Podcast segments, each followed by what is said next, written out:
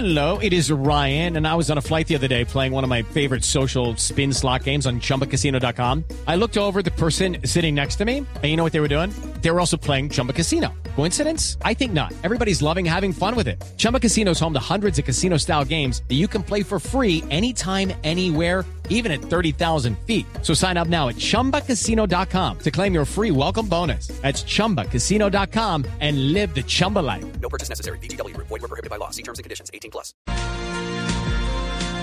Un hombre cuyo padre no hablaba castellano, no hablaba español, llegó a aprenderlo a Colombia.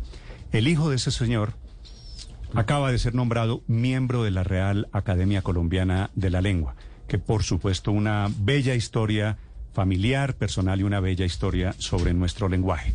Es el periodista y el escritor Juan Gozaín, a quien yo quiero y admiro mucho. Juan, querido, bienvenido, felicitaciones. Muchas gracias, muy buenos días Néstor, un abrazo cariñoso de amistad, de afecto y me conmueve la presentación que acaba usted de hacer porque esa fue exactamente la que yo hice ayer al ingresar. En otras palabras, claro, al ingresar como miembro de número de la Academia de la Lengua, la memoria de mi padre, la vocación. Es que como usted recuerda, Juan, conozco, conozco bien su vida familiar. Que Eh, si lo, si lo recuerdo cuando usted estuvo en San Bernardo del Viento, yo era un niño todavía, ¿no? Yo era, yo era un, yo era un niño siguiendo los pasos suyos, además. Perdóneme la broma, pero es que entre amigos uno se siente siempre en ese gusto. No, al contrario, me acaba de pegar una rejuvenecida brutal. Juan, eh, para, para usted, eh, yo tengo el gusto de conocer a, a Gozaín, que es como todo el país lo conoce. Tengo el gusto de conocer a Juan hace muchos años. Felipe, usted también lo conoce hace muchos años. Así que sé lo que le importa. Mi maestro. el, el lenguaje, sé lo que le importa llegar a la Academia Colombiana de la Lengua. ¿Cómo, es, ¿Cómo ha sido para usted, Juan, este proceso? Un poco de, de dejar eh, de ser periodista, si uno algún día puede dejar de ser periodista, a convertirse en esto, en un académico de la lengua. No, es que no he dejado de ser periodista ni lo dejaré de ser nunca. Llevo el periodismo en el alma, en la mitad del alma. La otra mitad la ocupa el lenguaje. Lo que quiero es, como usted bien lo ha descrito, dedicarme a las dos cosas. Yo me retiré del periodismo diario, cotidiano, activo, la agitación, las correndillas, hace ya 11 años. Y desde entonces estoy dedicado a escribir, a escribir eh, novelas, a escribir crónicas. He escrito libros de lenguaje que se han publicado ya, mi diccionario de la vida o mi, que mi libro Las palabras más bellas del lenguaje, etcétera. Y al mismo tiempo a escribir las crónicas que publico cada 15 días en el diario El Tiempo. Ustedes lo han notado. ¿Mm? Ustedes, Néstor, Felipe, un abrazo para mi compañerísimo Felipe, que fue abrazo, no solo Juan. mi compañero de trabajo, sino de vida. Entonces, eh, eh, lo que yo hago en las crónicas del tiempo es, hago lo que llamo cró- crónicas sobre temas serios. Lo que está pasando en Colombia, el tema de la salud, la crisis de las, de las EPS, lo que, lo que ocurre a cada rato con la delincuencia, con la corrupción en que nos tiene agobiado. Pero en cada 15 días escribo una crónica sobre el lenguaje, sobre las palabras, sobre los proverbios, sobre el origen de los refranes, de dónde viene cada cosa, porque esas son, como Néstor lo ha sintetizado, las dos pasiones, los dos amores Mm. y los dos objetivos de mi vida, el periodismo y el lenguaje. Y el lenguaje. Eh, Juan, usted en algún momento, si mi memoria no falla, esos, esos recuerdos compartidos en tantos años, usted quería ser García Márquez. Cuando usted escribe esa crónica en el año sesenta y pico sobre el Hospital de San Bernardo del Viento y la manda por correo al espectador y se la publica al espectador con muy buen criterio, esa aspiración era, era de un niño que quería ser escritor, ¿cierto? Sí, señor, yo lo que quise ser siempre, desde cuando escribí mi primer cuento a los 10 años de edad en el colegio donde estaba interno en Cartagena, desde ese momento yo quise ser escritor, pero el trabajo que me ofrecieron, la oportunidad que me dieron fue ser periodista y yo pensé, hombre, ser periodista es una forma de ser escritor. es una especie de primo hermano del escritor, el periodista. Y entonces acepté la oferta que usted ha contado, la que me llegó a San Bernardo del Viento. Okay, round two. Name something that's not boring. A laundry? Ooh, a book club. Computer solitaire, huh? Ah, sorry, we were looking for Chumba Casino. That's right. ChumbaCasino.com has over 100 casino style games. Join today and play for free for your chance to redeem some serious prizes. ChumbaCasino.com. No purchase necessary. Prohibited by law. 18 plus terms and conditions apply. See website for details. mi población nativa en el departamento de Córdoba, mi pueblo hermoso e inolvidable. Ahí mandé, desde ahí estaba yo trabajando en un molino de arroz de propiedad de un primo mío, Antonio Gosaín. Y desde el molino de arroz mandé la crónica sobre la historia del hospital que llegó a San Bernardo del Viento por las comuni- una comunidad inglesa, un hospicio inglés. Mm. Lo mandé al espectador porque busqué en el periódico que era el único que llegaba San Bernardo del Viento y vi que decía el espectador, Avenida 68, etcétera, Bogotá, director Guillermo Cano. Imagínese usted, don Guillermo Cano, el maestro mártir Mm. del periodismo colombiano, el inolvidable, y le mandé mi crónica que se llamaba Esto tiene que ser un milagro. ¿Cómo llega a San Bernardo del Viento un hospital inglés? Ahí está todavía el hospital, Néstor. Y era un Esta hospital, semana Juan, me dijeron, ahí va bien, sí. era, era un hospital que estaba en cajas, que nunca desempacaron, ¿no? Un hospital que llegó en cajas de madera, enormes. Cada caja era del tamaño de una casa. Y esas cajas del tamaño de una casa las guardaron en el patio de la alcaldía porque no tenían destinatario. Las cajas solo decían municipio de San Bernardo del Viento, departamento de Córdoba, Colombia, Sudamérica. Remite Hospicio San José, Londres, Inglaterra. Y como no iban dirigidos, como estaban enviados a una persona en particular, los guardaron en el patio y empezó la magia caribe. La gente a decir, no se con eso, cuidado, un lío. ¿Quién sabe para qué será eso? ¿Quién sabe qué contiene eso? Mm. Y mientras tanto la curiosidad, la intriga por saber daba vuelta por el pueblo. Hasta que una noche Roberto Luna Anaya, que era el pagador del cajero donde yo era el contabilista, y yo nos metimos de arbitrarios escondidos al patio de la alcaldía, abrimos una de las cajas y ahí encontramos los papeles con el contenido, el inventario de las cajas.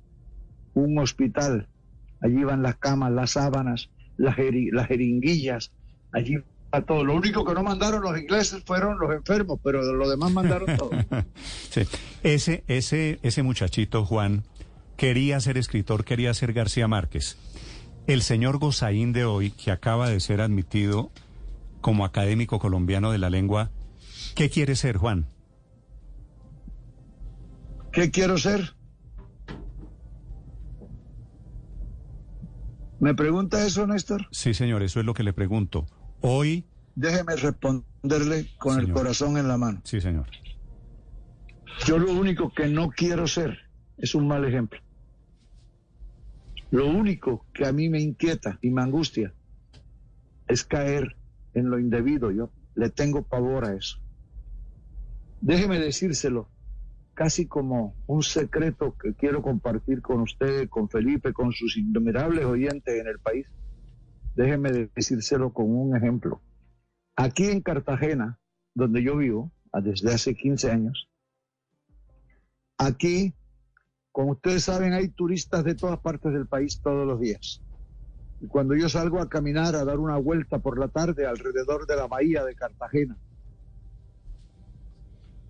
en ese momento se me acercan los turistas y me dice, perdón, don Juan, mi abuelita que vive en, en Sonsón o en el Tolima, lo quiere mucho y lo oía mucho por radio eh, ¿me puedo tomar una foto con usted? Se toma la foto conmigo y me dice, don Juan, mi abuelita dice que a usted sí le creía todo. ¿Y sabe una cosa? Los que van conmigo me dicen, mis compañeros, me dicen, debes sentirte orgullosísimo. Les digo, no, eso no es para sentirse vanidoso. Eso es lo contrario. Yo lo que siento es que ha caído una nueva responsabilidad sobre mis hombros. La de no fallarle a esa gente. La de no fallarle a un señor que se quiere tomar una foto conmigo y a una abuelita que dice que me cree a mí. Esa es mi inquietud, Néstor, para responder su pregunta. Seguirle respondiendo, contestando, seguirles cumpliendo a esas personas. Sí. Juan, eh, abusando de, de tu generosidad, ¿cómo es el cuento de la lora que compró tu papá? Pero ¿cuál de ellos? Porque tiene El tantos eh, eh, cuentos esa lora. No, pues eh, hasta donde yo me acuerdo que yo me iba muriendo de la risa, pues estaba hablando hace 30 años, él compró una lora y, y- y no le dieron una lora, le dieron creo que un búho. Y cuando alguien le preguntó, tal vez el que se la vendió, este cuento se lo dije Al, hace al- años. al papá de Juan Felipe. Sí, Sí, al papá de Juan. Es que ese es un cuento maravilloso porque él, él no sabía, pues no conocía las loras. Entonces conoció una lora y eh, le dijo al, al señor que las vendía, le dijo, yo quiero una lora. Y obviamente pues no había más loras. Entonces el, el vendedor pintó un búho de verde Sí. y se, la, y se, lo, se lo vendió. Macombiano eso, entonces... Felipe, es que, eh, es que ese eh, cuento... Pero, pero oiga, el, el vendedor, extrañadísimo de que el papá de Juan no lo recriminara, Sí. le dijo, eh, ¿cómo va con la lora? Y dijo, no habla, pero piensa, piensa. Ese cuento me lo echó Juan a mí hace 30 La años. llamada. Ah, ¿qué, Sí. ¿qué, Juan? Ya, ya Felipe les contó el cuento completo de No habla de Oyensa. Sí, sí, Piensa, sí, sí, no piensa. habla, pero piensa, sí, señor. Sí, es que ese es un cuento Mire. maravilloso. Mire una cosa, Felipe, miren, Néstor. Miren, señores oyentes, mejor dicho, no miren, oigan. Ayer conté, empecé en la Academia de la Lengua. Yo soy miembro de la Academia hace tiempo, pero era miembro correspondiente. Ahora es de número. Un miembro inicial, un miembro primario. Ahora me nombraron, me eligieron, me ascendieron a miembro de número ayer. Ahora tengo derecho a una silla en la, en la academia y ya me la adjudicaron. Es la silla R, porque en la academia cada silla tiene una letra. Y cada letra corresponde a una persona, a un propietario. Bueno, ayer empecé diciéndoles esto. Muchas gracias, compañeros de la academia, etcétera. Les quiero confesar que no traigo un discurso escrito para esta ceremonia tan importante en mi vida, que no traigo una charla preparada, porque me pasó lo siguiente, comencé a escribir el discurso para este acto, evocando la memoria de mi padre, y no pude continuar, porque los sentimientos me agobiaron, porque se me llenó el alma de nostalgia y se me llenó el corazón de añoranzas y de recuerdos. Es que mi padre fue quien me, quien me, quien me condujo con su ejemplo en el camino del lenguaje. Ustedes no se imaginan lo que era eso. Mi padre llegó eh, a comienzos del siglo XX del Líbano a Colombia y se instaló. Llegaron él y un pariente que sería su suegro posteriormente y se instalaron en San Bernardo del Viento. Y mi padre tenía una pequeña, una modesta tiendecita y lo que hacía todo el día era recostar su taburete, su asiento de cuero al marco de la puerta y ponerse a leer un solo libro, el diccionario de la Academia Española de la Lengua. Y ahí, ahí aprendió español. Pero un momentico, compañeros, que no lo leía para consultar como todos hacemos, claro, para consultar si vaca es con B larga o con B corta, no. Mm. Lo leía letra por letra, palabra por palabra, como quien lee una novela. Y mi tía Saide, la, la esposa de su hermano Moisés, mi tía Saide Hattin se que lo quedaba viendo y comentaba, decía, ay caramba, se está leyendo ese libro tan gordo, se lo está leyendo entero. Va por la letra B. Cuando llegue a la J está loco, ¿no es cierto? y lo hubieran oído en sus últimos años por el patio de la casa mientras sembraba matas y podaba matas, recitando los versos de la literatura española. Juan, ¿y su padre terminó hablando buen español? Oh, pero una maravilla, usted hablaba como Don Quijote de la Mancha. ¿Habéis oído? Decía ¿Ah, mi papá cuando, cuando lo llamaba uno Juan, Juan, y uno por allá adentro. Juan, ¿no me habéis oído? Todo eso lo aprendió él y ahí fue donde yo Mm. me fui enamorando paso a paso de la lengua española. Pues que sea este, eh, como dicen los borrachos, Juan, como que sea este un motivo, Otro motivo. para recordar a su padre, ¿no? Pero, pero con maestro Juan, yo quisiera preguntarle por el Caribe, porque es que llegan ustedes de- del Líbano y, y el- o llega tu padre y su familia y tu señora madre, llegan al Caribe. ¿Qué significa el Caribe para usted eh, en ese poder contar la realidad? Ayer, eh, per- perdón, ¿con quién hablo? Con Alberto Linero. El padre Linero. Hola Alberto, ¿qué hay? Maestro, usted sabe mi respeto y siempre estoy atento a usted. Gracias, hombre, muy amable. Me alegra verlo, verlo aunque sea por teléfono. Mire, ayer, cuando terminó la- eh, la- el acto formal, la ceremonia de la academia, los académicos que estábamos ahí, algunos, seguimos en privado una tertulia virtual y ahí se mencionó este tema. Lo mencionaron varias veces hay que rescatar la importancia de la tradición árabe en el Caribe colombiano. Hay que rescatar, por ejemplo, la influencia que el árabe tuvo, la gente árabe, libaneses, sirios, palestinos, como los míos que eran fenicios de origen, la influencia que tuvieron en el Caribe colombiano y la que el Caribe tuvo sobre ellos. El lenguaje, por ejemplo, cómo se mezclaron palabras de los dos lenguajes, cómo todo eso que hoy la- el 5% de la lengua española es de origen árabe. El noven- mire, en el, en el diccionario de la academia, hoy día hay 93 mil palabras registradas. De las 93 mil, 4.500 son de origen árabe, es el 5%. Y en el Caribe es mucho más eh, eh, fuerte el porcentaje. Tenemos que rescatarlo. Ayer propusieron crear un colegio árabe, así como hay en Colombia. Por fortuna hay el colegio inglés, el colegio americano, el colegio alemán, el colegio... Vamos a crear, dijeron, un colegio árabe para rescatar toda esa enorme, no diría influencia, que es palabra como un poco arrogante, yo diría esa combinación del árabe y el español en el Caribe colombiano. Sí, señor Alberto, tiene toda la razón. Sí. Maestro Juan, sobre lo que significa el momento actual del lenguaje, de la forma en la que obviamente eh, en cada momento hablamos de una forma distinta, pero siempre tratamos de enriquecer el lenguaje, de enriquecer la lengua y no de terminar, permítame la palabra que puede ser un poquito fea, perrateándolo o degradando el lenguaje.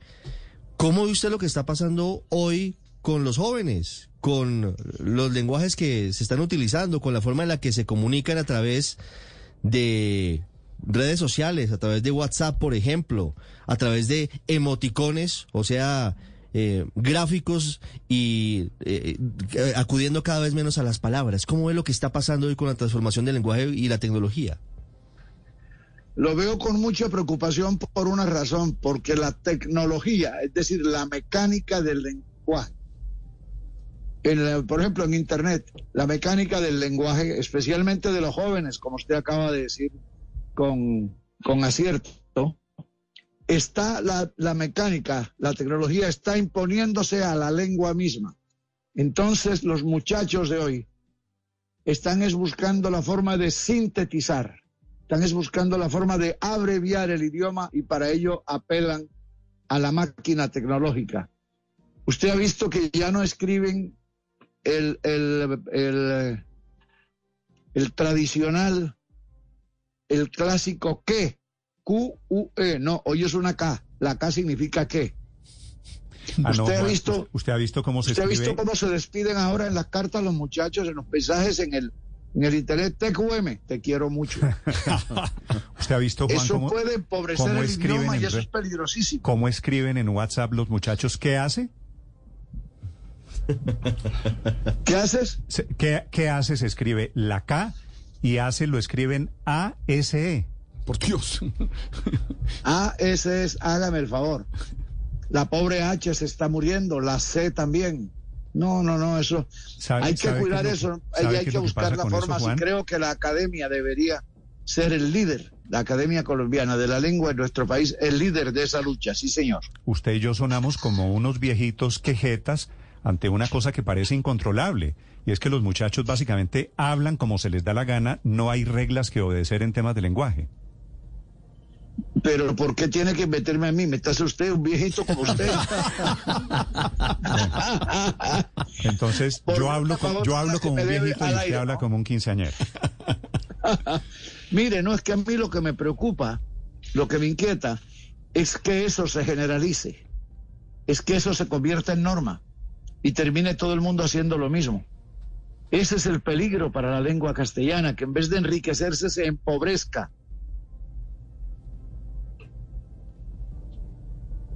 Juan, Señor, sí, se me, se me cortó. Juan, quiero hacerle una, una pregunta ahora que usted es miembro de la academia, como académico de número de la lengua colombiana, de la lengua castellana.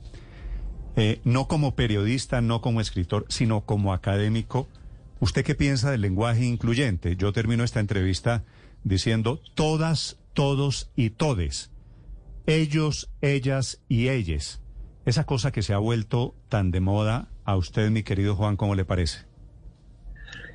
mire, como todas las cosas que están pasando en esta época en nuestra Colombia querida, también el lenguaje eh, incluyente se volvió motivo de conflicto, de pelea, de disgusto, de, debate, de polémicas. Todo nos está llevando a pelear. Ya no, ya los colombianos no se saludan, ya se encuentran dos amigos. Antes se encontraban dos amigos que llevaban 10 días sin verse y le decía el uno al otro en un lenguaje coloquial. Sí, hermano, ¿y dónde andaba? Hombre, no me había dado el gusto de verlo. ¿Qué te habías hecho?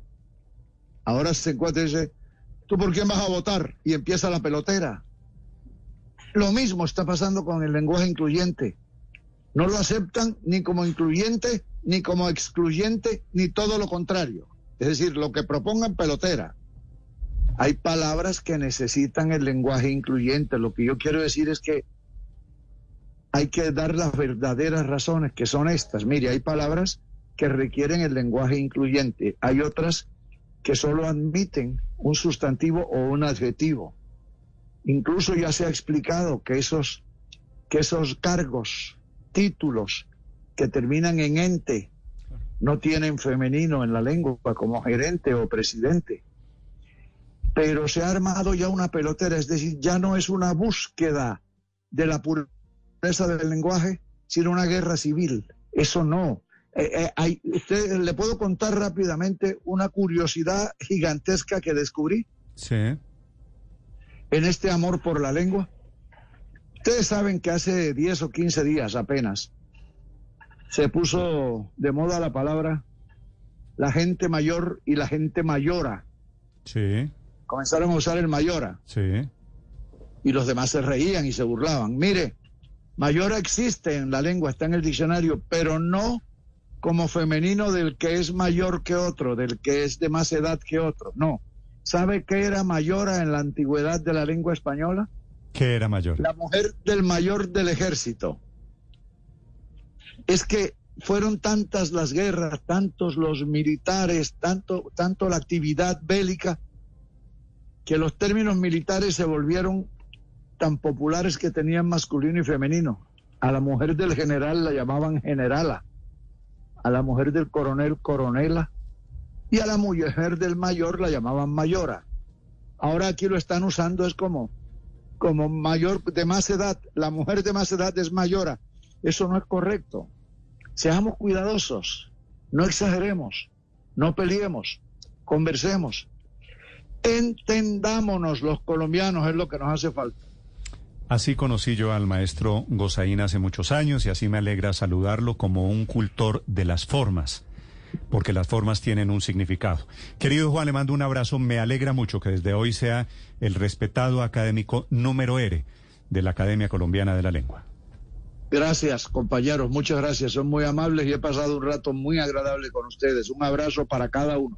Chao, Juan. Un abrazo también para usted allí en Cartagena. Hello, it is Ryan, and I was on a flight the other day playing one of my favorite social spin slot games on chumbacasino.com. I looked over the person sitting next to me, and you know what they were doing? They were also playing Chumba Casino. Coincidence? I think not. Everybody's loving having fun with it. Chumba Casino is home to hundreds of casino style games that you can play for free anytime, anywhere even at 30,000 feet. So sign up now at ChumbaCasino.com to claim your free welcome bonus. That's ChumbaCasino.com and live the Chumba life. No purchase necessary. Group. Void prohibited by law. See terms and conditions. 18 plus.